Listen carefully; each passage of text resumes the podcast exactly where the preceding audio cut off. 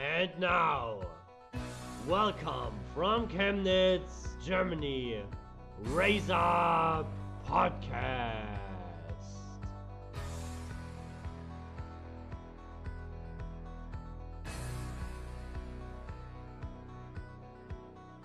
Hallo und herzlich willkommen zur achten Folge Race Up Podcast. Ähm, ich bin wieder Dominik und mein Kollege ist auch wieder am Start. Tobi, hallo.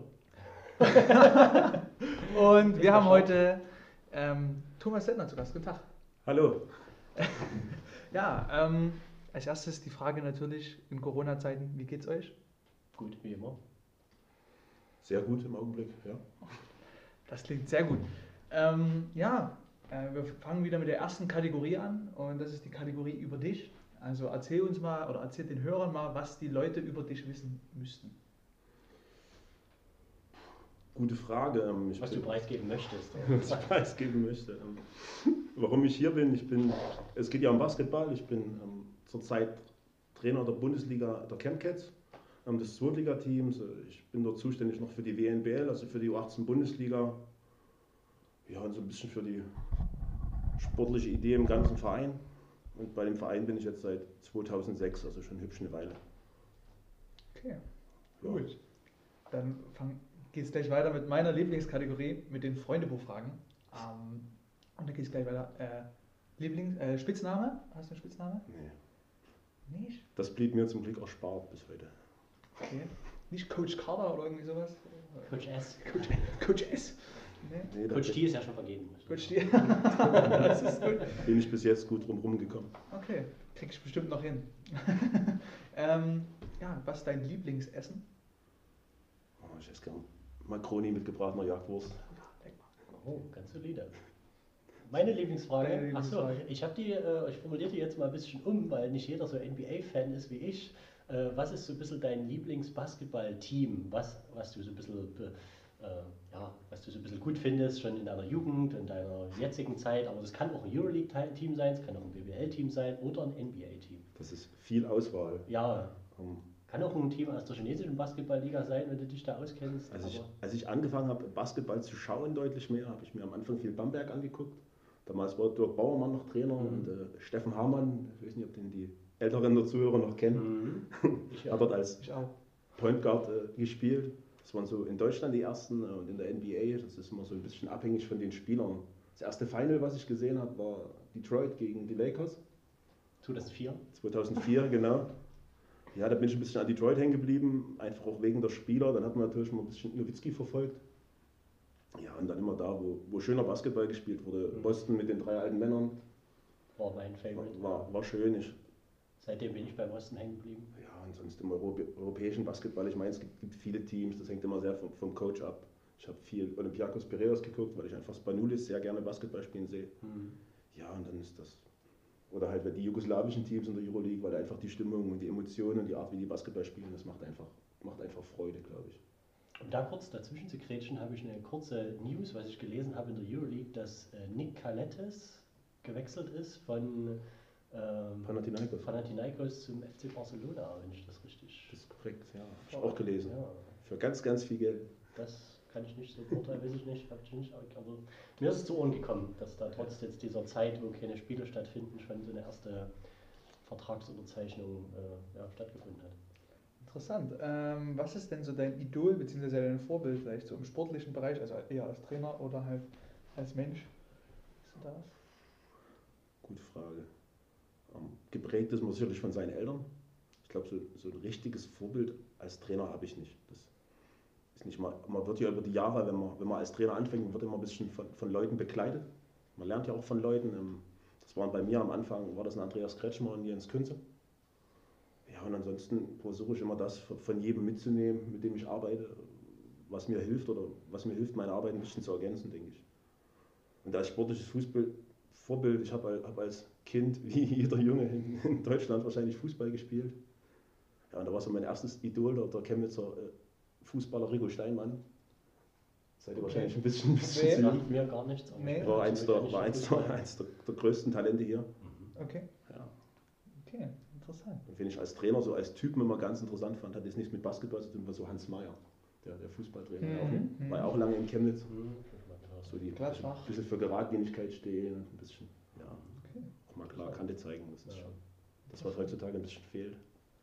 Hast, Ah, du, hast du eine Lieblingsfarbe? Dunkelblau. Ich habe heute auf der Fahrt her nochmal überlegt. du hast also den Podcast schon mal gehört. ja. Sehr gut. Gute Vorbereitung. Ja. Ja. Mit der Farbe ist schwierig. Ich meine, als Mann ist man da glaube ich auch nicht ganz so. Nee, Hinterher. man hat ja trotzdem so Sachen, die einem cool gefallen, die, immer, die man gerne anzieht oder die man gerne dann so ja, sich ein bisschen danach richtet, was eben mehr so ins Auge sticht bei Farben. Gut, dann sind wir erstmal mit den Kategorien durch. Ähm, von Anfang ähm, geht es weiter. Ähm, da du ja Basketballtrainer bist und du hast gesagt, du bist seit 2006 bei den Chemcats, ähm, hast du ja allgemein auch schon viel Erfahrung. Und da ist meine Frage so, wie siehst du gerade allgemein den deutschen Basketball und dann halt auch, ähm, wie siehst du den Basketball oder was macht der Fortschritte bei den Frauen, weil du da ja aktiv tätig bist? Ich glaube, der Basketball in Deutschland ist auf einem, einem sehr guten Weg in der Zwischenzeit. Wir haben männlichen Bereich, da ging das ja schon vor vielen Jahren los, dass da ganz viel passiert ist, einfach die, mal die Bundesliga-Programme verpflichtet, äh, Jugendtrainer einzustellen. Und da hat man viel getan mit NBBL, JBBL und ich meine, jetzt sind wir so in den Jahren, wo man auch sieht, dass die deutschen Spieler einfach nachkommen. Ich meine, wenn du jetzt guckst, wie viele deutsche Spieler die, diese Liga prägen, ob das, ob das in Ulmer Andi Obst ist, als Jahrgang 96, ob das du hast viele junge Spieler, die jetzt einfach da sind. Ich meine, wer gestern ein bisschen geguckt hat, Ulm hatte zwei, drei solche Jungs auf dem Feld.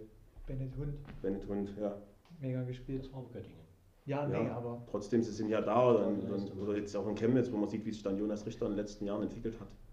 Und im Frauenbasketball, glaube ich, machen wir auch sehr, sehr große Sprünge. Aber das hängt, glaube ich, nicht unbedingt mit, mit, mit Verbandsstrukturen oder Vorgaben zusammen. Ich meine, wir sind in Deutschland ein Riesenland. Basketball ist so ein bisschen auf dem Vormarsch und du findest dann, glaube ich, auch einfach Talente. Ich meine, wir haben dieses Jahr diese, diese drei Mädchen, die es in der WNBA geschafft haben.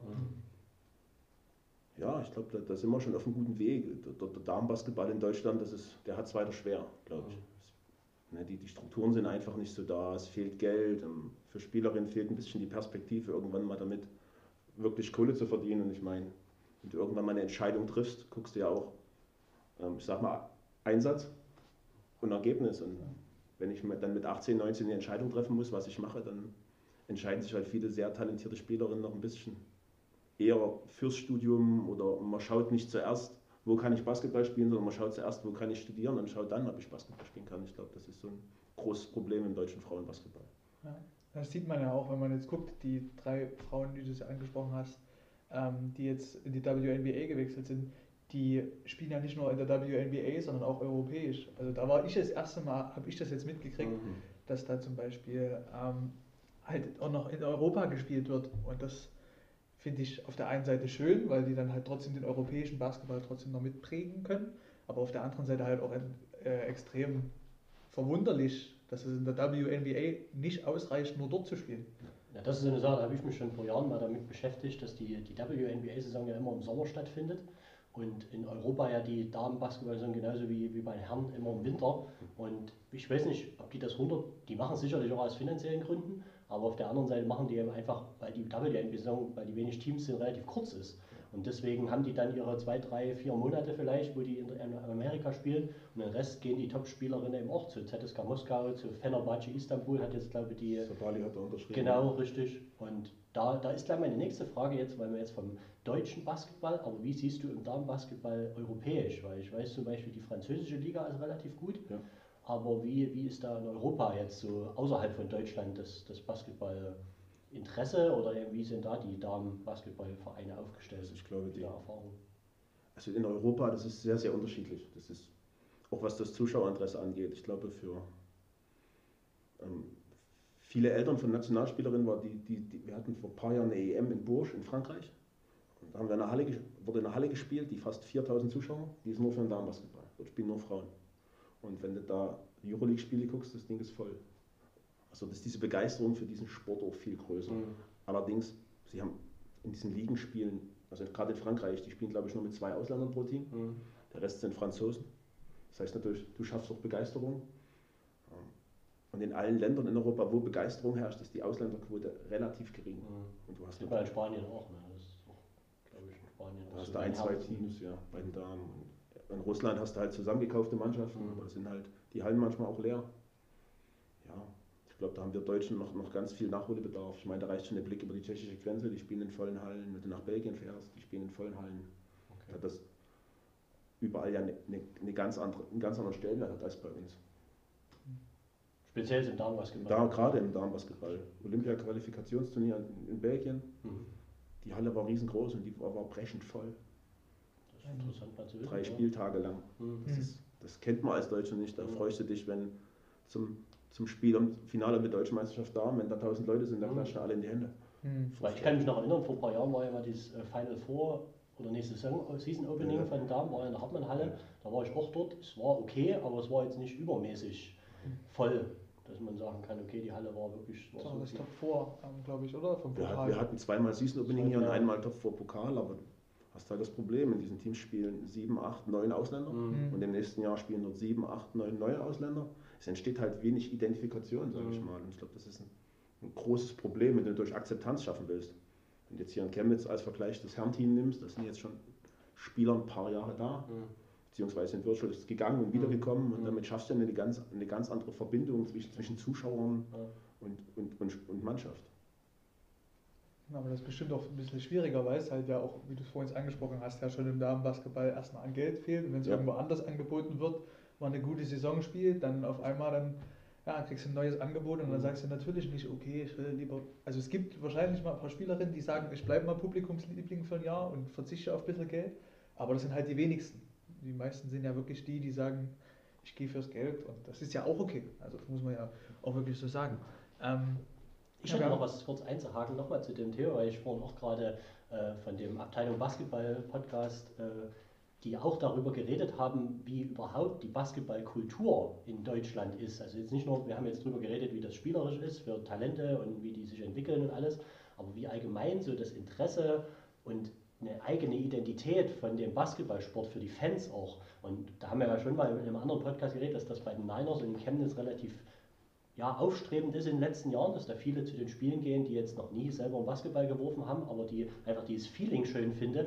Aber zum Beispiel in einem anderen Podcast haben die darüber geredet, dass das wirklich fehlt, dass dort Stories fehlen, dass die, dass einfach Stories über die Spiele, äh, Spieler, über die Mannschaften und dass dadurch das Interesse mehr in der, in der breiten Masse gefördert werden könnte. Also, was sind da deine Meinung dazu? Das ist sicherlich ein Thema. Das ist ein ganz wichtiges Thema. Aber ich glaube, in den BBL-Vereinen und in der Pro A, da, da funktioniert das, glaube ich, schon viel, viel besser. Die haben ja auch die Vorgaben mit den eigenen Magazinen. Mhm. Da bist du näher bei der Mannschaft, da stellst du mal den Spieler vor, da stellst du mal einen Trainer vor, mal, den Betreuer und da kriegst du das ja hin. Aber gerade bei uns im Dammbereich, wo sag mal, die, die Struktur in den Vereinen auch ein bisschen eine andere ist, wo nicht so viele Leute da sind, wo ein bisschen an Geld fehlt, ein bisschen an Manpower, ist das schwer. Aber ich glaube, das liegt, liegt sehr in der Verantwortung der Vereine, da, Mhm. da mehr zu tun. Und nicht, ich meine, du hast als Verein Geld, dann musst du halt sagen, okay, wir, wir geben dieses Jahr nicht 70 Prozent unseres Etats für ausländische Spieler aus, sondern ich bezahle mal einen Jugendtrainer, ich gebe vielleicht doch mal jemanden ein paar Euro, der ein bisschen Öffentlichkeitsarbeit macht. Aber kann man da nicht zum Beispiel auch an, an Zeitungen oder, oder lokale Fernsehsender rangehen und sagen, hier, mach doch mal eine Story über unseren Verein, über eine Spielerin, so Porträts äh, das- darstellen und so? Das zum Beispiel klappt in Chemnitz mit der, mit der freien Presse sehr, sehr gut. Ich meine, Okay. wir hatten eine sehr schwierige Saison, aber wir hatten sehr, sehr viel positive Presse, auch mit, ähm, gerade über unsere älteren Spielerin war mal was drin, dann über unsere Jugendnationalspielerin war mal ein Artikel drin, also haben wir schon relativ viel bekommen, Okay. finde ich. Sicherlich ausbaufähig, auch von unserer Seite Mhm. gerade, aber Weil wie du schon sagst, manchmal ist es eben, da geht es vom Verein aus, Ja. dass man dort eben Leute, die dort Ja. äh, Artikel schreiben und die dort Ja. auch die Facebook-Seite oder Instagram-Seite äh, äh, ja, pflegen. Aber man kann ja auch an, an lokale Fernsehsender rangehen, die dort oder, oder Zeitungen, die dann quasi darüber berichten. Aber ich denke, da ist auch allgemein so ein bisschen das Problem da. Also erstmal, wie du es gerade gesagt hast, die Manpower. Und dann ja trotzdem sind, richten sich ja auch Zeitungen und ähm, Fernsehsender richten sich ja auch danach, wird es gesehen. Mhm. Und wie, wie reagiert die Gesellschaft drauf? Und es ist ja dann, die richten sich ja nach Zahlen. Und wenn die dann merken, okay, wir haben jetzt mal einen Artikel gebracht und das haben jetzt nicht so viele gelesen, dann sagen die beim nächsten Mal, oh, ja, okay, wir machen jetzt noch einen größeren Mhm. Artikel. Das ist ja das Problem, dass halt die Akzeptanz, da reden wir ja nicht nur im Basketball, sondern im Handball, im Fußball, reden wir ja überall davon, dass die Frauensportarten Mhm. einfach noch nicht so viel Akzeptanz gekriegt haben wie Mhm. bei den Männern. Und ich denke, da ist es halt auch einfach so, dass ähm, es ist halt, da mehr Unterstützung gebraucht wird. ja, es ist halt immer so, dass gerade im Darmsport, egal auf welchem, ob es jetzt Fußball, Handball, was auch immer ist, wenn du auf die Trikots guckst, was an Sponsoren steht, das ist immer ein regionales Produkt. Hm. Also du wirst Aufmerksamkeit in deinem, in deinem Umfeld ernten. Mhm. Ähm, selbst wenn du bei den Niners auf die Trikots guckst, das, als größerer Verein, als, Mhm. als, als Team, was Richtung erste Liga geht, am Ende sind die Sponsoren alle von hier. Hm. Bis auf ein, zwei Ausnahmen vielleicht. Da steht Mhm. ja jetzt nicht Porsche Deutschland drauf. Mhm. Das ist ein Autohaus von hier, das ist Mhm. der Edeka von hier, Mhm. Hm. das sind Firmen von hier. Und ich glaube, die, die auf, erste Aufgabe ist immer, dass du, dass du da, wo du bist, diese Akzeptanz schaffst. Ja. Also jetzt brauchst du nicht nach außen gehen, weil hier ist dein Markt, hier verkaufst du deine Karten, hier verkaufst du deine Trikots, hier kommen die Kinder her, die in deinen Verein kommen, die das sehen. Ich glaube, du musst halt einfach viel da machen, wo du Mhm. bist. Und ich glaube, viele denken vielleicht im ersten Schritt immer schon ein Stück zu groß. Mhm. Okay. Und wir sind jetzt gerade in Chemnitz und deswegen wollen wir mal über die Chemcats reden. Äh, ja, da ist ja in den letzten Jahren so ein bisschen, ja, also sagen wir so, wurden nicht so gute Schritte gegangen und jetzt fängt man glaube ich gerade an, das Ganze neu aufzubauen und hat diese Woche ähm, auch ein neues Logo rausgebracht. Ähm, erste Frage, wie, wie gefällt dir das Logo und was sagst du dazu? Es ist auf jeden Fall ein sehr modernes Logo. Ich denke, es ist, es ist ein mutiges Logo. Aber ich denke, es ist einfach es ist, ist ein Schritt in die richtige Richtung. So sind die Dinge heutzutage. Es ist relativ geradlinig. Es ist nicht mehr so verspielt wie früher. Also ich denke auch, die meisten Reaktionen, die wir bekommen haben, sind sehr positiv. Und muss halt auch sagen, dass unsere älteren Spielerinnen an dem Entwurf des Logos mitgewirkt haben. Also das ist jetzt nicht, was uns irgendwer vorgesetzt hat, sondern das kommt schon von uns. Okay, cool. Ja, und das ist ja auch ein Stück weit bedeutet das ja jetzt auch so ein bisschen Neuanfang, wenn man ein neues Logo rausbringt. Das hat man ja bei den Niners gesehen, da ging es ja auch nochmal mehrere Schritte voraus, als sie das Logo geändert haben. Ähm, zwar nicht so drastisch wie ihr, aber auch. Ähm, ja. Und ja, ähm, wie siehst du da jetzt den Fortschritt? Also ich habe das Gefühl, also erstmal sieht man ja, ihr habt deutlich jüngere Mädchen bei euch oder Frauen bei euch im Team. Ähm, wie siehst du da die Entwicklung? Speziell auch zur Speziell. Saison letztes Jahr, also wie, wie siehst du so diese Entwicklung der letzten Saison? Also wir hatten ja vor der letzten Saison einen totalen Neustart. Wir waren davor Bundesliga, sieben, acht Ausländer, jedes Jahr so im Klassenerhalt und dann haben wir letztes Jahr uns halt aus verschiedensten Gründen für, einen- für einen neuen Weg entschieden. Und am Ende muss es ja unser Ziel sein, wir sind die Chemnitzer Verein, dass sie irgendwann Chemnitzer Mädchen in der Bundesliga spielen. Und wir hatten zu dem Zeitpunkt einfach eine, eine sehr, sehr starke, oder wir haben eine sehr starke Generation gerade an Spielern, Jahrgänge 2-2, 2-3, 2-4, 2-5, was da da ist. Und dann muss man die Chance, die dann, die dann kommt, glaube ich, auch nutzen. Wir haben letztes Jahr sicherlich ganz, ganz viel Lehrgeld bezahlt. Es war, eine, also es war in der Bundesliga wirklich eine sehr harte Saison, das muss man einfach sagen. Wir hatten einen Altersschnitt von 17,3 Jahren, Mhm. ähm, waren das einzige Team ohne ausländischen Spieler. Und ja, sind teilweise mit zwei 15-Jährigen gestartet. Also es war schon eine sehr abenteuerliche Saison letztes Jahr. Ja, aber trotzdem habt ihr ja euch, also die, es gab ja viele Spiele, die ihr nur knapp verloren habt, obwohl ihr ja wirklich mit 17,3 Jahren im Schnitt und auch wirklich ohne Ausländer gespielt habt, war das ja teilweise, konntet ihr ja die Großen auch teilweise ärgern. Ja. Wie hat sich das, also das ist ja bestimmt auch, wenn man dann so in die Kabine geht, die haben da bestimmt, also ist doch dann was anderes, wenn du gegen Alba Berlin spielst, als wenn du in der WNBL mal gegen nicht, Halle. Halle spielst. Ja.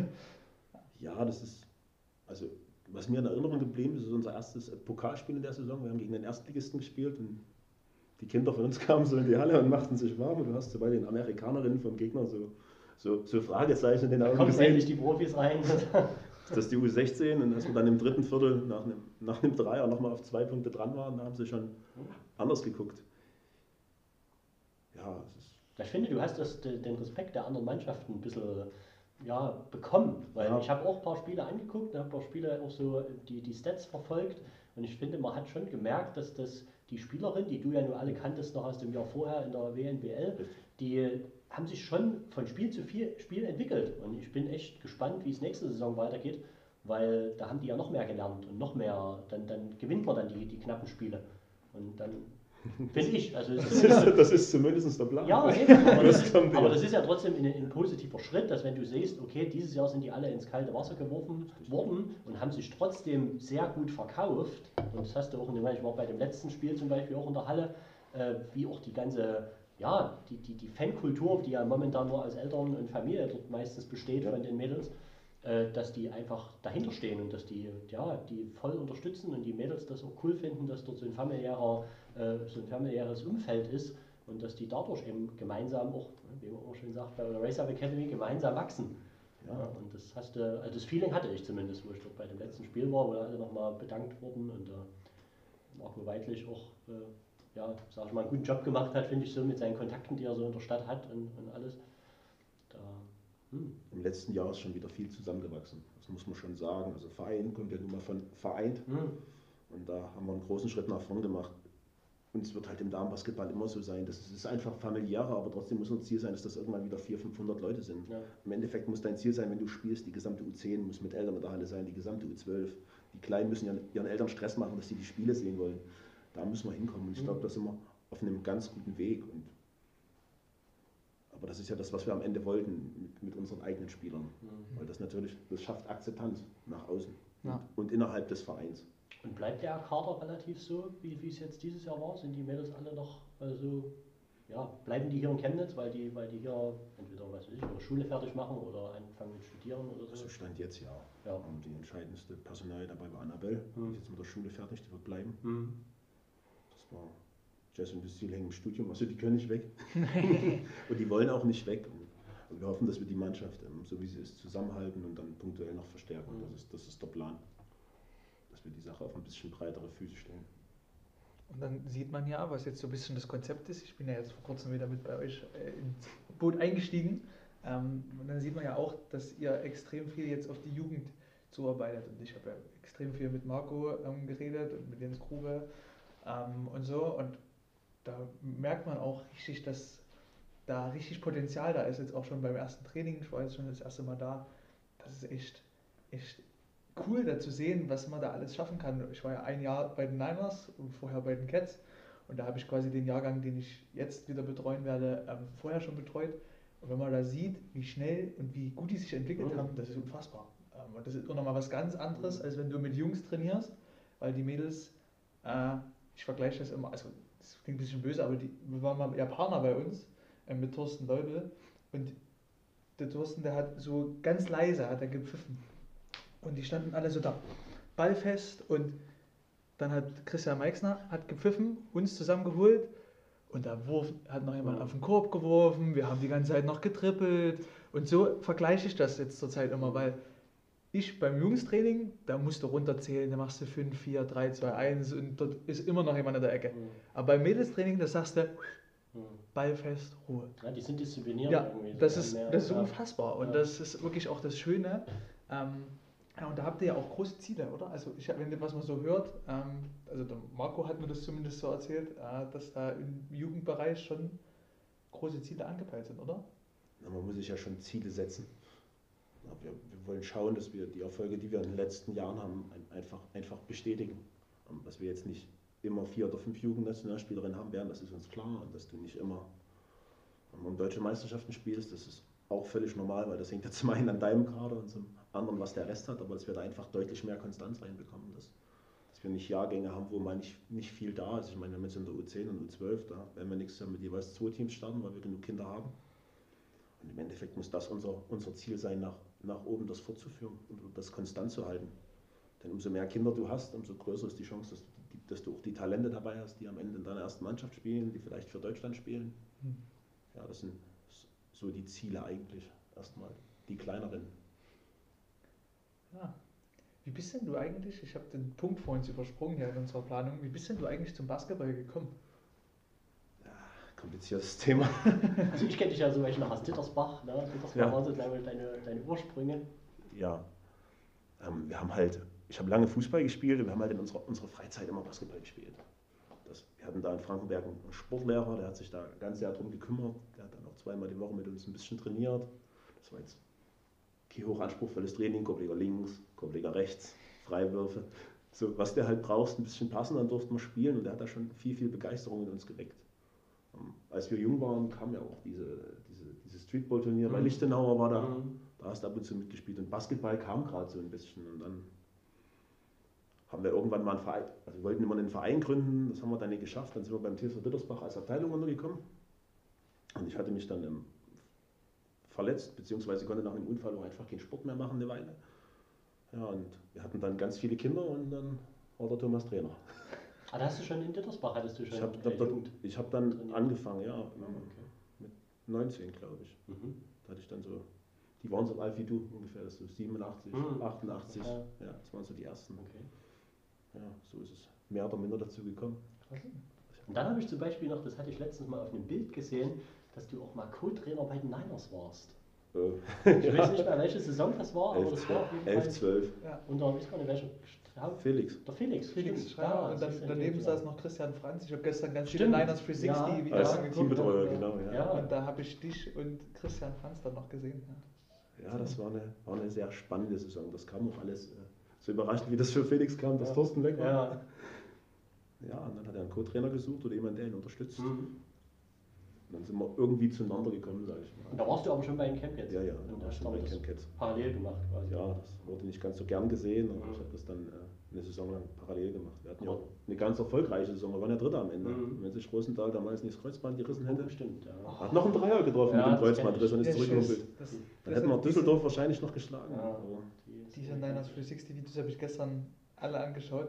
Unfassbar. Ja, es war ein sehr spannendes Jahr. Aber trotzdem sieht man ja da schon, ich weiß nicht, wel- welche Saison das nur hundertprozentig genau war, aber dass damals schon diese Verbindung Männer, Herren wieder besser gemacht werden sollte, weil, wie gesagt, es war früher ja mal so, dass die Niners und, und Chemcats ja eher, also das war ja am Anfang mal ein Verein, Ja. dann haben sich Männer und Frauen ein bisschen auseinander, äh, haben sich zwei eigene Vereine gegründet, aber dass man so in einer Stadt einfach mehr zusammenarbeitet und dass man dann auch im Trainerbereich sich austauscht und auch im, im Hintergrund austauscht, das ist ja auch so ein bisschen, was wir jetzt so ein bisschen vorhaben, eigentlich so den sächsischen Basketball zu verbinden, aber eben auch so in Chemnitz. Ich glaube halt, unter den Trainern hat das immer funktioniert. Mhm. Das war dann, glaube ich, eher immer so ein bisschen auf, auf, ein, auf, auf einer Ebene höher, wo es da immer ein bisschen gekriselt hat. Ja, eben. Immer diese Angst, dass man sich gegenseitig was wegnimmt. Aber eigentlich profitiert man doch voneinander, Genau. glaube ich. ich glaube, das ist auch das. Also, ich habe jetzt auch, wir versuchen ja wirklich gerade aktiv die sächsische Basketballszene noch enger zusammenzubringen.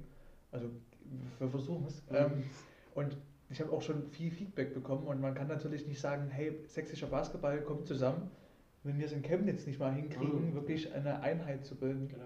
Und ich finde das, und das ist, sage ich jetzt einfach mal so als Basketball- Basketballbegeisterter, ohne dass ich bei irgendjemandem jetzt angestellt bin, ähm, ich finde das schon auf der einen Art so ein bisschen traurig, dass die Hallen wirklich fünf Minuten Fußweg Mhm. voneinander weg sind Mhm. und es da einfach sehr, sehr schwierig ist, manchmal miteinander zu kommunizieren und da wirklich viel einfachere Lösungen zu schaffen, wenn man zum Beispiel beim Schnuppertraining Mhm. Dort einen Trainer von den Chemcats mit drüber stellt, dass die Mädchen so ein bisschen abgegrenzt sind. Das sind so ganz einfache Sachen, Mhm. wo man einfach nur einen Anruf tätigen Ja. muss.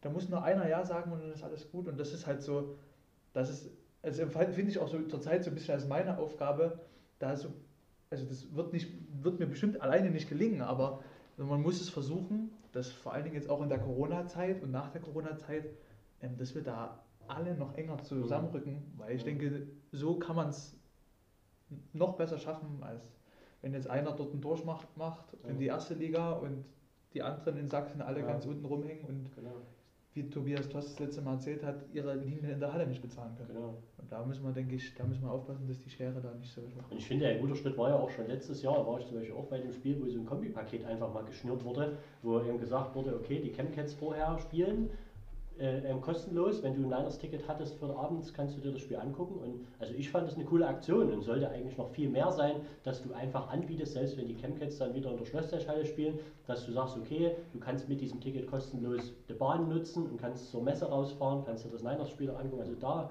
irgendwelche Kombinationen. Ich denke, ich denke, da ist ganz viel Luft nach oben. Und wenn man einfach mal ein, einfach ein Vorbereitungsspiel macht, erst die Damen, dann die Herren, Genau. mal so als Paket. Es geht ja um, um kleine Sachen oder mal ein WNBL-Spiel mit einem NBBL-Spiel oder einem JBBL-Spiel. Einfach, dass man Genau. die Sachen, es geht ja, geht ja gar nicht darum, dass wir immer einen Doppelspieltag haben. Es geht einfach darum, dass wir, Hm. man sieht, dass der Chemnitzer Basketball ein Produkt ist. Genau.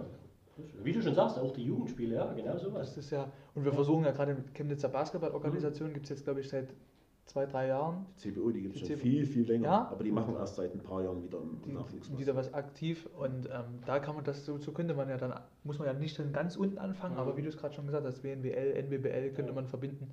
Da haben wir uns ja schon mal ganz lange auf dem Freiplatz drüber Ja. unterhalten. Ähm, ja, das ist, denke ich, wichtig, dass wir da alle noch ein Stück enger zusammenrücken.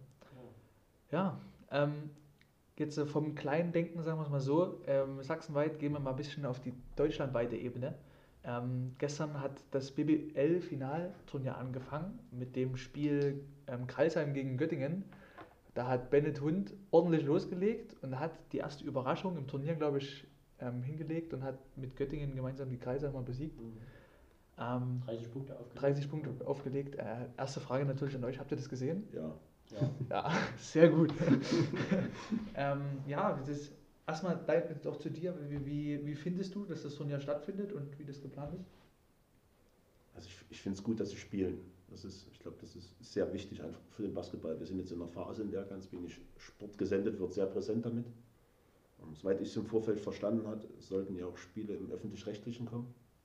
Im Fernsehen ich übertragen. auch so Sport, Sport eigentlich. 1 Ja. ähm, überträgt definitiv Spiele. Okay. Ähm, Ich glaube, das wäre halt wichtig, dass du an der Stelle es einfach schaffst, dass wenn das jetzt kommt und es kommt kein anderer Sport, dass das einfach gezeigt wird, weil es ist eine, eine Riesenchance und diese große Basketballhalle sah gestern dadurch, dass die einfach die Lichter auf den Zuschauertribünen ausgemacht haben, nicht so leer aus wie so ein Fußballstadion. Das Ja. ging, also du konntest dir das angucken, da waren Emotionen, da war, war was da. Und wenn du dann so ein Fußballspiel in so einem Lernstadion Ja. guckst, das ist schon eher, eher gruselig, sage ich mal. ja, das ist geil, geilster Spiel halt. Mhm. Ne? Ähm, naja, und dann am Abend Ulm gegen Bayern und ich bin ehrlich, ich habe das Spiel am. Anfang nicht so richtig ähm, verfolgt, nur ein bisschen nebenbei geschaut und habe gedacht, das, die Bayern rocken das Turnier, Mhm. jetzt wo die ganzen anderen Mannschaften sowieso Ja. ihre Spieler verlieren.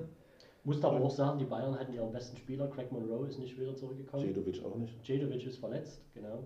Und trotzdem verlieren sie gestern das Spiel Mhm. mit 10 Punkten gegen ja, Ulm. Ja, Und da war ich wirklich sehr überrascht. Ja. Also, fand ich auch. Ähm, auch das Spiel habt ihr beide gesehen? Ja. Ja, Mensch, das ist ja unfassbar mit euch.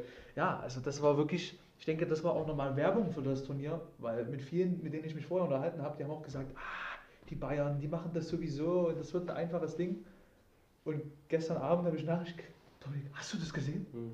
Die haben verloren. Und das, ich denke, das zeigt den Menschen auch, okay, es ist nicht wie im Fußball, dass die Bayern jetzt durchmarschieren. Aber muss ich sagen, was du vorhin auch schon gesagt hast, also bin jetzt wirklich nicht der, der große BBL-Experte und wusste vorher nicht, wel, also ich kannte Per Günther und so, dass der bei Ulm spielt, wusste auch, dass äh, Patrick Heckmann bei Ulm spielt, aber Andi Obst wusste ich auch, aber dass zum Beispiel dieser Schilling, Gelvin Schilling, Schilling. dass der, den hatte ich schon mal vor ein paar Jahren auf dem Schirm, wo der noch bei Michigan State gespielt hat, glaube ich, in Amerika am College. War, am College war er, wo weiß ich nicht. Ich glaube, der war bei Michigan State. Und auf jeden Fall, und ich fand das krass, was die eben auch für ja, junge deutsche Spieler hatten oder haben Ja. und dass die eben sehr gut zusammengespielt haben und dass die echt, also ja, es war guter Basketball. Und da muss man auch sagen, da ist es eigentlich prinzipiell egal, ob dort nur Fans da sind, weil für den Fernsehzuschauer fand ich es jetzt, wenn ich auf Basketball Wert lege und mir gucke, wie die Spieler spielen, wie die ihre Systeme spielen, ist es jetzt egal, ob dort im Hintergrund Fans noch jubeln oder nicht. Das ist ja beim Basketball auch ein Stück weit was anderes, weil beim Fußball ist es ja, also beim Basketball entwickelt sich ja so langsam, aber sicher zum Event. Und beim Fußball, das ist ja schon seit Jahren wirklich, Mhm. da gehen ja Leute ins Stadion, die sagen, mir schmeckt die Stadion, Stadionwurst nur dort und Mhm. deswegen gehe ich Samstag Mhm. 15.30 Uhr dorthin. Ja, Und manche sagen, ich sehe nur auf der Südtribüne Mhm. meinen Kumpel, deswegen gehe ich dahin, Mhm. so ungefähr. Und Da das das gibt's- eigentliche und da ist es, Genau, und deswegen gibt es ja auch viele, die beim Fußball jetzt gerade sagen, oh, das ist langweilig. Aber das gibt es ja beim Basketball nicht. Die Leute, die in die Halle gehen, zumindest die meisten, Mhm. jetzt mal vielleicht ausgeschlossen von Alba Berlin, Mhm. da ist ja wirklich manchmal die Halle voll, Mhm. wo wirklich vorher noch nie jemanden gesehen hast. Mhm. Ähm, aber äh, ja, und da sind ja wirklich die Leute, die dann sich dort hinsetzen und Basketball schauen, die schauen ja Basketball, Mhm. um dieses Spiel zu verfolgen. Und ich denke, das ist nochmal ein ganz anderer Anreiz, wenn Ja. du jetzt auch wirklich nur das siehst und nicht, dass die Cheerleader dort mit rumhüpfen und dies und das, sondern halt, dass nur du nur auf dieses Spiel und für mich als Trainer, ich finde es unheimlich schön, wenn ich auch den Trainer höre. Mhm. Also bei manchen. Spielen habe ich den auch so schon gehört, aber wenn du gestern das verfolgt hast, wie auch die Spieler darauf reagieren, das fand ich unheimlich Mhm. gut, weil die reden ja dann trotzdem die gleiche Sprache wie auch wir in der Ja, Jugend, Ja, beziehungsweise in der Oberliga. das ist wirklich interessant. Ja, das. Und das ist echt interessant. Deswegen, also wir nehmen gerade auf, währenddessen ein BBL-Spiel. Wir haben uns Mhm. Also läuft, Berlin-Frankfurt läuft, glaube ich, gerade. Wir, haben, wir können ja mal gucken, wie es steht. Ähm, in der Zwischenzeit frage ich mal, ähm, NBA, da bist du ja unser Experte. Ja. Hast du uns da was zu berichten? Äh, der NBA ging es auch ein bisschen hin und her jetzt äh, die letzten Wochen, Monate, aber die haben sich jetzt trotzdem geeinigt, äh, dass sie in äh, acht Spieltage nachholen, die letzten acht Spieltage der Regular, Regular Season mit 22 Teams. äh, 13 Teams aus dem äh, Westen und 9 Teams aus dem Osten. Was ja alles damit zu tun hat, dass eben ja, die, die 13 Teams im Westen alle noch Chancen auf dem 8. oder 7. Platz haben. Und also ich finde es auch eine coole Sache. Es findet alles in, äh, im Disneyland oder Disney World statt, in Florida, Orlando, Florida.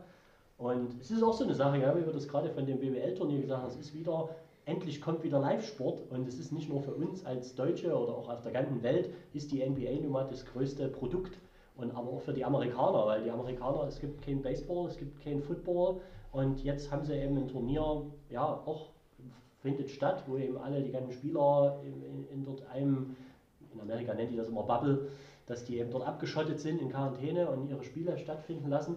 Und am Anfang war es ja so, LeBron James hatte gesagt, er findet es eigentlich nicht so gut, vor keinen Fans zu spielen, weil er spielt für die Fans und er will die Fans entertainen.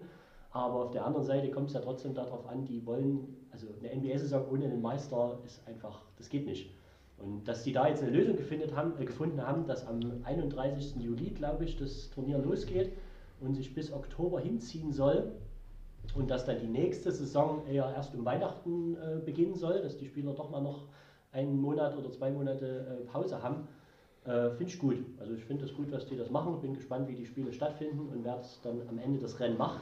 Aber prinzipiell soll ja dann diese, das, das Playoff-Format eigentlich beibehalten werden, so wie normal die Playoffs, glaube ich, gespielt wurden. Best of Seven? Ja. Ja. ja. Also wie ich das zumindest jetzt gehört habe. in der Bundesliga gibt es ja dann nur Hin- und Rückspiel. In der Bundesliga jetzt ist noch Hin- und Rückspiel, ja, richtig. Okay, und wie, also wie gesagt, ich kenne mich ja nicht so aus und du bist ja unser ausgesprochener NBA-Experte. Ja. Ähm, ist es dann so, dass die im Disneyland auch eine Halle haben, wo die dann die ganze Zeit ja, spielen? Ja, genau. Die haben eine Halle und die haben verschiedene Hotels, wo dann die verschiedenen. Ja, das ist im Disneyland sowieso ja. so. Das genau. war einmal in Paris und ah, die okay. hatten dort, äh, ich weiß nicht, fünf, sechs Hotels. Ja. Das ist jetzt mal Side-Fact. Ja. Und das war unfassbar. Also ich denke, weiß nicht, ob die Spieler da sportlicher rauskommen, als sie vorher waren, weil da gibt es unfassbares Essen. Ja. Du hast dort Themenrestaurants, aber ich denke.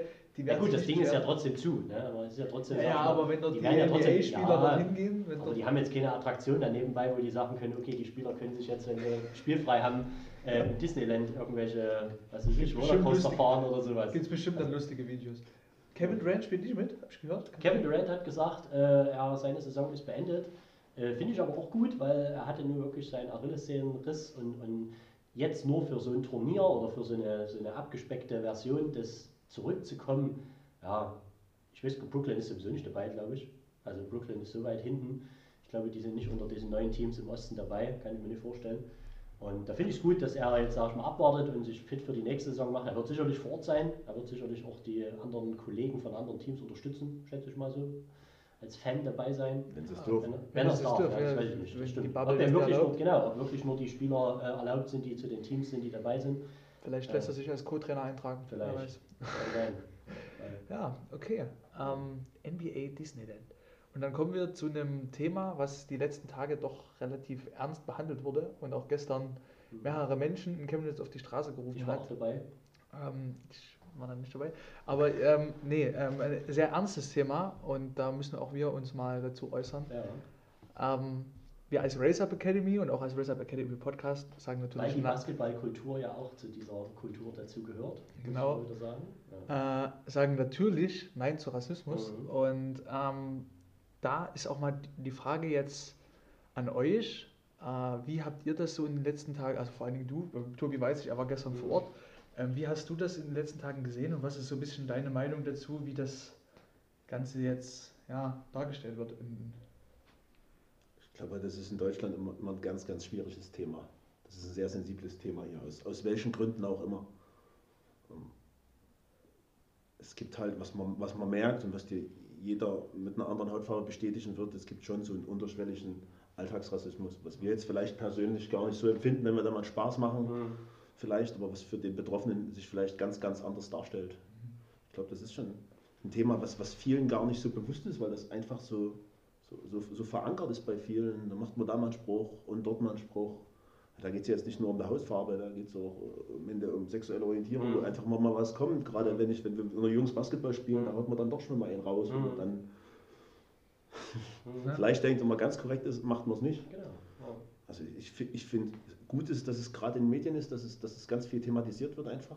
Weil ich glaube, da muss ich was tun. perspektivisch einfach, einfach, die Welt wächst zusammen. Es ist nicht wie früher, die wohnen dort, die wohnen dort. Ich meine, die, die, die Welt ist bunt und gerade wir in Chemnitz, ich glaube, wir, wir wissen gar nicht, was viele Ausländer sind. Ich meine, wenn du da in, in Frankfurt bist oder im Ruhrpott, das, das sind ja ganz andere Dimensionen und dort funktioniert es ja viel, viel besser als hier teilweise. Ja. Das ist, Also ich war auch bei, besonders deswegen gestern dabei, weil ich bin eigentlich kein Typ, der jetzt irgendwo zu Demos rennt und irgendwo Mitläufer ist. Ich mache mir schon meine eigene Meinung und, und, und dieses Thema Rassismus und auch die, die, die schwarzen Kultur in Amerika hat mich schon immer beschäftigt und schon immer interessiert. Und klar hat das dort in Amerika einen anderen, wie du das schon gesagt hast, Background als in Deutschland. Aber dieses Thema Rassismus gibt es auf der ganzen Welt. Und diese Sensibilisierung der Leute und die Leute aufzuklären, dass man eben solche Sachen, wie du gerade schon angesprochen hast, auch im normalen Alltag keine Witze macht dagegen, weil man die andere Person damit verletzen kann oder eben ja, vor den Kopf stoßen kann. Äh, einfach die Aufmerksamkeit, und das war auch eben durch diesen George Floyd-Mord von den Polizisten, ist diese Polizeigewalt gegen Schwarze oder gegen Farbige, ist nur ein Bruchteil davon. Also das ist nur ein, ein Teil dieses Rassismusproblems.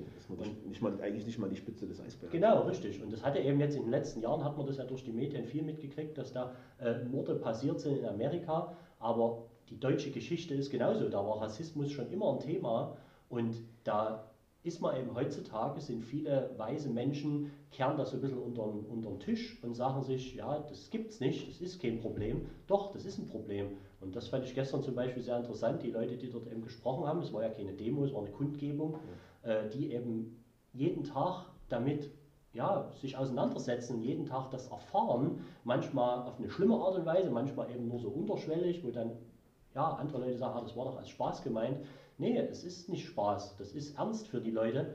Und da, wie gesagt, ist das Wichtigste, dass eben die Aufmerksamkeit erregt wird. Und da waren, wie gesagt, nicht nur in Chemnitz gestern, sondern ich glaube, heute ist noch eine, eine Demonstration in Leipzig, dann war in Berlin noch was. Also viele Städte, auch auf der ganzen Welt, ich habe selbst in Australien gesehen, sind die Leute auf die Straße gegangen und haben gesagt, weil der, der, die, die, die äh, farbigen Leute einfach geschichtlich immer klein gehalten wurden. Immer so, der weiße Mann ist über den. So, und das ist, wie du schon sagst, in einer globalen Welt und in einer Welt, wo eigentlich so viele Kulturen voneinander lernen können, ist, geht das einfach nicht mehr. Also das ist einfach so, es kann jeder seine Meinung haben, es kann auch jeder seine Religion haben, aber man muss die Meinung des anderen respektieren, anerkennen, einen Austausch finden, diskutieren darüber. Und, und ja, das ist, war mir ein Anliegen, dort dabei zu sein und eben Stellung zu beziehen und, und ja, fand ich sehr interessant, wie viele junge Menschen auch dabei waren. Weil ich habe eben auch aus meinem Freundeskreis ältere Leute, die eher gesagt haben, ich war als Jugendlicher auch überall dabei und habe auch immer demonstriert und habe dafür eingestanden und es hat sich nichts geändert. Und deswegen sagen die sich jetzt, okay, ich mache lieber mein Familienleben, sitze im Garten und spiele mit meinen Kids. Das respektiere ich auch, finde ich voll okay. Aber ich finde es gut, dass eben solche Probleme und Rassismus, das Thema eben weitergetragen wurde und dass da auch junge Leute mittlerweile sagen, okay, wir machen immer noch was dagegen, wir wollen immer noch das Aufklärung betreiben.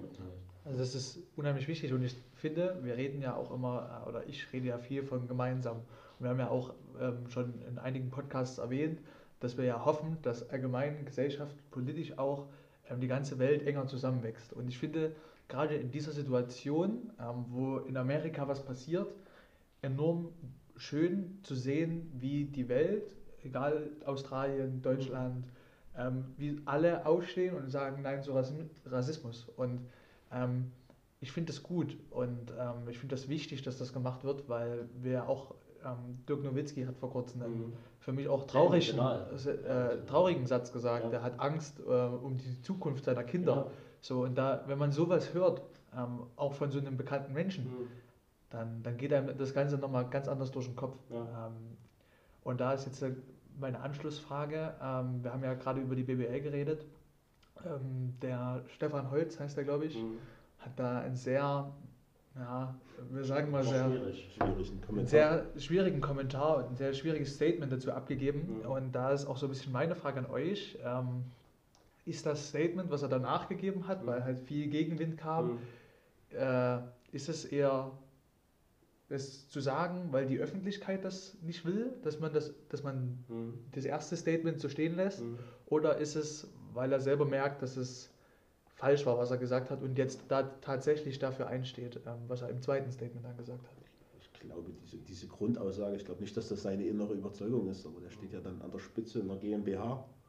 Ich glaube, die, die wollen verhindern, dass sie, dass sie irgendwie, irgendwie mit betroffen sind, Mhm. dass sie irgendwie ins falsche Licht geraten, dass, dass, dass da irgendwelchen Interpretationsspielraum gibt. Aber am Ende, gerade die Liga muss reagieren. Genau diese Liga. Ich meine, jedes Team hat fünf, sechs Amerikaner, davon sind 80 Prozent farbig, ein Mhm. Großteil der viele deutsche Spieler, Spieler sind farbige Spieler. Und ich meine, wenn sich diese, diese Liga nicht erhebt oder, oder ein Zeichen setzen darf, dann, also ich sag mal, wer dann eigentlich? Ich denke, seine Absicht war einfach nur, also ich denke, ich will nicht sagen, es wurde missverstanden, aber es wurde einfach irgendwie, er wollte einfach, glaube ich, nicht, dass das zu politisch dann agiert wird, dass die, die, die Spieler und die ganze Liga sich zu politisch mit dem Thema beschäftigt. Aber es gab ja zum Beispiel auch schon von der Euroleague vor Jahren äh, äh, No to Racism, weil einfach die, die Spieler, wie du schon sagst, verschiedene Backgrounds haben und verschiedene aus verschiedenen Ländern kommen und alles.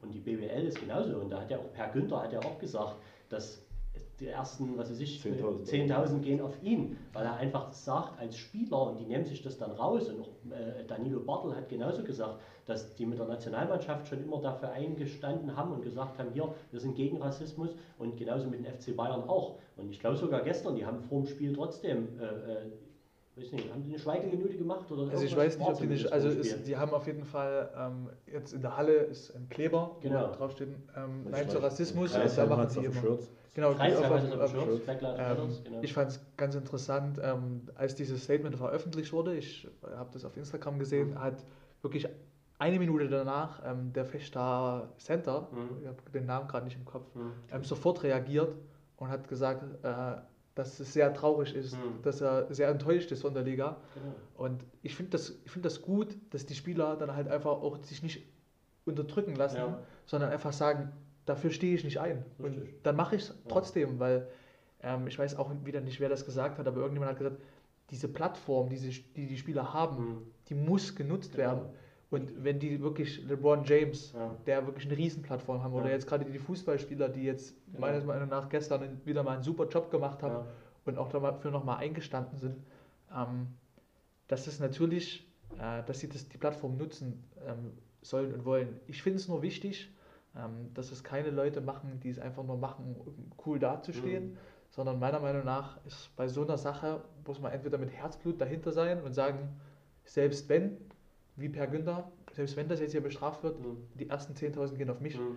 Das muss man nicht immer mit Geld machen, das Mhm. kann man einfach so mit, mit Taten sprechen lassen und ähm, das fand ich wichtig. Ähm, ja, Da werden immer viele auf den Zug aufspringen, um, Mhm. um das einfach zu ja, nutzen. ja, leider.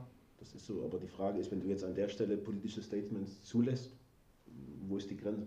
Ja, Das ist dann das die Frage. Ich meine, du öffnest damit halt dann irgendwo auch Tür und Tor und dann kommt der nächste und sagt, ich möchte das auch. Ja. Mhm. Der nächste schützt Bäume. Hm. Und dann kommt vielleicht mal einer mit einer ganz anderen Gesinnung und sagt, die durften auch. Mhm. Wa- Warum darf ich mich nicht? Ja, mehr? und dann das ist es wieder. dann ist ja, es wieder auch so ein Ja. Ding, was mit Ungleichbehandlung zu tun hat. Ich Ja. glaube, das Ja. ist ein ganz kompliziertes Thema, aber der Sport hat, glaube ich, weltweit die, die größte Lobby, mehr als jede Politik, mehr, Genau. mehr als jede Firma. Also die Reichweiten, die die haben, die gerade eine NBA hat, wenn du guckst, die Zahlen in Asien oder welche der Fußball hat. Hm. Ich meine, Ja. die guckst, wie es steht. Ich kann noch mal schnell gucken, aber rede weiter. Nee, das war es eigentlich schon an der Stelle. ja, ähm, also ich muss wirklich sagen, ähm, ich finde es auch gut, weil wir ja jetzt in der letzten Zeit, vor allen Dingen auch im Fußball, weil ich ja, ähm, redet man ja auch immer davon, dass die Spieler ähm, in- ohne Ecken und Kanten, sondern einfach nur aus dem Nachwuchsleistungszentrum raus und dann machen sie, was gesagt wird. Da finde ich es gut, dass die Spieler auch einfach mal auf den Tisch hauen und ihre Ja, Meinung sagen. Genau. Und auch wie das einige Spieler in der Bundesliga gemacht haben, schon vorher, ohne dass feststand, dass es dafür keine Strafe gibt, ähm, die dann einfach gesagt haben, shit happens. So, das ist ja auch wieder ein Thema, was wir glaube ich auch schon mal hatten, wo es darum ging, dass die Spieler gar nicht befragt wurden, ob, ob die überhaupt wollen, dass das Turnier jetzt stattfindet. Ja. Ist ja auch wieder so eine Sache, wo dann viele gesagt haben, wir brauchen eine Spielergewerkschaft, um eben wirklich auch zu sagen, ja, wir sind Spieler, das eine ist die Liga, aber wir haben auch eine Meinung und wir können uns nicht alles äh, gefallen lassen, was die Liga entscheidet, sondern so, das ist auch wieder so ein Thema, dass die eben dann auch da, dagegen vorgehen können, äh, zu sagen, ja, wir sind zwar, wir gehören zu der Liga, aber sind separate Spieler, sind immer noch, haben unsere eigene Meinung. Und ja, das, das, das ist gut, dass die das machen dürfen oder dass die das zumindest sich rausnehmen. Ja. In anderen Sportarten gibt es ja Spielergewerkschaften in den USA. Eben, deswegen. Glaube, Und in, das- Amer in Amerika gibt es das, im Fußball gibt es das sicherlich auch. Nicht, also in der Bundesliga, in der Fußball-Bundesliga. Die haben aber so eine nicht. Spielervertretung auf jeden Fall. okay. Sowas gibt es da, glaube ich. Okay. Das ist ja auch, glaub, ich glaube, auch ein Schritt Richtung Professionalisierung, Mhm, dass, die, dass genau. die Sportler einfach ihr, ihre Lobby haben oder, ihr, oder, oder irgendwas haben, wo die auch geschützt und abgesichert werden. Erstmal und ja, und dann auch wieder ihre Meinung sagen Ja. dürfen. Weil, wie gesagt, wir reden ja immer davon, ah, die machen alles immer nur für, die spielen nur Fußball, kriegen Millionen. Mhm. Aber wenn dann halt ein Spieler sagt, hey, auch mal für was anderes eintritt, Mhm. ähm, gibt ja trotzdem viele Themen, die man, die man trotzdem noch behandeln kann ähm, Mhm. und auch muss, ähm, denke ich schon, dass es wichtig ist, so eine Gewerkschaft oder so eine Vereinigung Mhm. dann zu gründen. Genau. Gut, ähm, dann bleibt nur noch äh, ja, Abschließend habe ich noch da, äh, mir auf meine Karteikarte was geschrieben, einen, äh, eine Empfehlung, was man sich mal angucken kann als Basketball-Fan, äh, weil, da kommen wir wieder, das hat zwar nichts mit The Last Dance zu tun, aber es wurde dort mit angerissen, äh, ein Spieler namens Anthony Penny Hardaway, Und Thomas sagt das sicherlich noch was, äh, da gibt es, die ist zwar schon 2018 rausgekommen, aber eine geile Dokumentation, weil äh, Penny Hardaway auch eine sehr, also aufstrebende Karriere hatte am Anfang und dann mit Knieverletzungen und alles ein bisschen, sag ich mal, untergetaucht ist und einen neuen Weg als Trainer gefunden hat. Und die Dokumentation behandelt das eben, wie der zum Trainer, ich will jetzt noch nicht zu viel vorausnehmen, aber die ganzen Hörer können sich das mal angucken. So eine Dokumentation bei YouTube geht über, glaube ich, 50 Minuten. Und äh, ist, äh, Penny Hardaway ist momentan der Coach der University of Memphis, Memphis Tigers in der NCAA. Aber wie er dorthin gekommen ist, das wird ihm dort beschrieben und wie er dann von diesem Spielerleben, wo er in der NBA wirklich, also er war Olympiateilnehmer, Olympiad-Goldmedaillengewinner, hat mit den Orlando Magics im Finale gestanden, äh, ja, war All-NBA-Team-Member und war All-Star und alles. Und dann ging aber die Karriere durch Verletzungen sehr bergab und er hat neue Motivation. Also ich finde solche Dokumentationen immer schön, weil die einen selber so die amerikanische ja, Way of Life oder so, das wird immer sehr motivierend dargestellt und so. Und ich finde solche Dokumentationen immer, die bereichern mich selber immer und auch andere Leute, die das angucken. Kann man auf jeden Fall was draus ziehen, denke ich, so als kleines Abschlusswort. Gut, dann vielen Dank, Thomas, dass du dir die Zeit genommen hast. Danke, dass ich da sein durfte. Gerne doch. Ähm, vielen Dank, Tobi. Vielen Dank, Dominik, für das Dankeschön. äh, Leiten des äh, Gesprächs heute wieder. Sehr gerne. Ähm, wie immer sage ich am Ende, bleibt gesund, ähm, bleibt stark. Genau, wir, ich denke, wir können bald wieder uns alle auf den Freiplätzen begegnen. Von daher, genau. Bis dahin, stay tuned. Bye, bye. Bye, bye. Ciao.